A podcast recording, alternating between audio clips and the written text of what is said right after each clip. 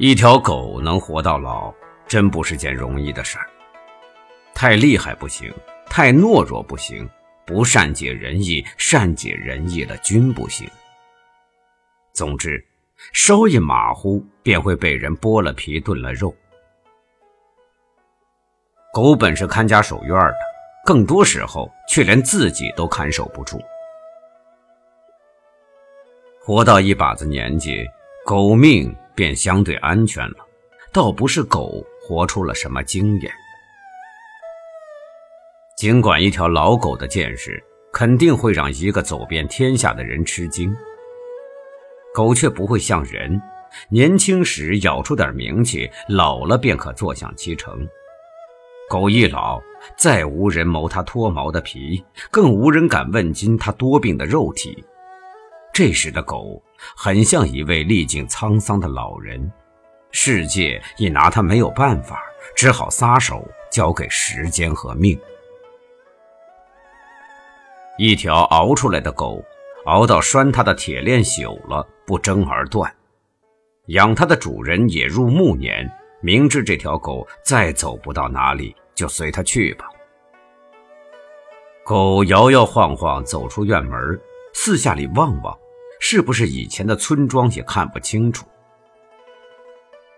狗在早年捡到过一根干骨头的沙沟梁转转，在早年练过一条母狗的乱草滩转转，遇到早年咬过的人，远远避开，一副内疚的样子。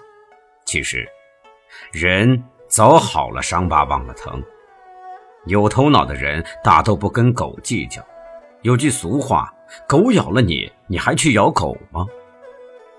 与狗相咬，除了啃一嘴狗毛，你又能占到啥便宜？被狗咬过的人，大都把仇记恨在主人身上，而主人又一股脑把责任全推到狗身上。一条狗随时都必须准备着承受一切。在乡下，家家门口拴一条狗，目的很明确，把门人的门被狗把持，仿佛狗的家。来人并非找狗，却先要与狗较量一阵儿。等到终于见了主人，来时的心境已落了大半，想好的话语也被吓忘掉大半。狗的影子始终在眼前串游，答问间时闻狗吠，令来人惊魂不定。主人则可从容不迫，坐察其来意，这叫未与人来，先与狗往。有经验的主人听到狗叫，先不忙着出来，开个门缝往外瞧瞧。若是不想见的人，比如来借钱的、讨债的、寻仇的，便装个没听见，狗自然咬得更起劲。来人朝院子里喊两声。自愧不如狗的嗓门大，也就缄默，狠狠踢一脚院门，骂声“狗日的”，走了。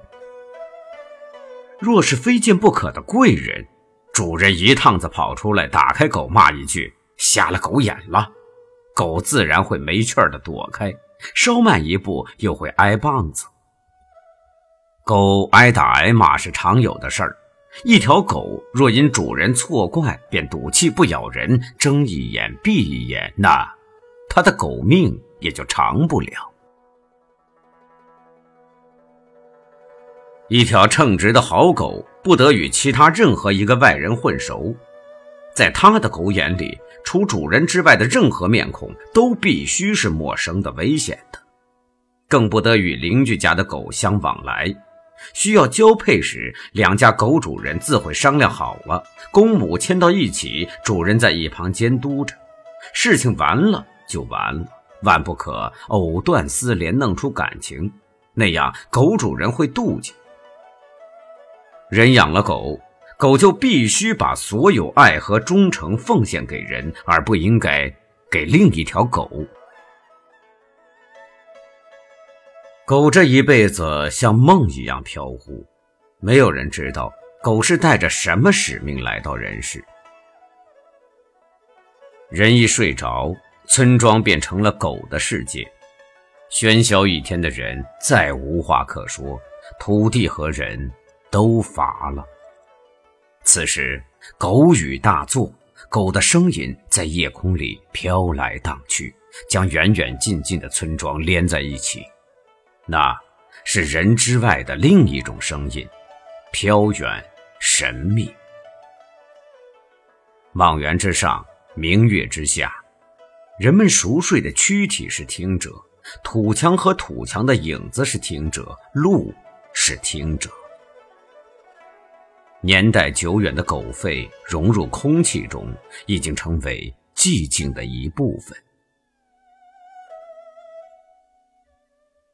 在这众狗吟吟的夜晚，肯定有一条老狗默不作声，它是黑夜的一部分。它在一个村庄转悠到老，是村庄的一部分。它再无人可咬，因而也是人的一部分。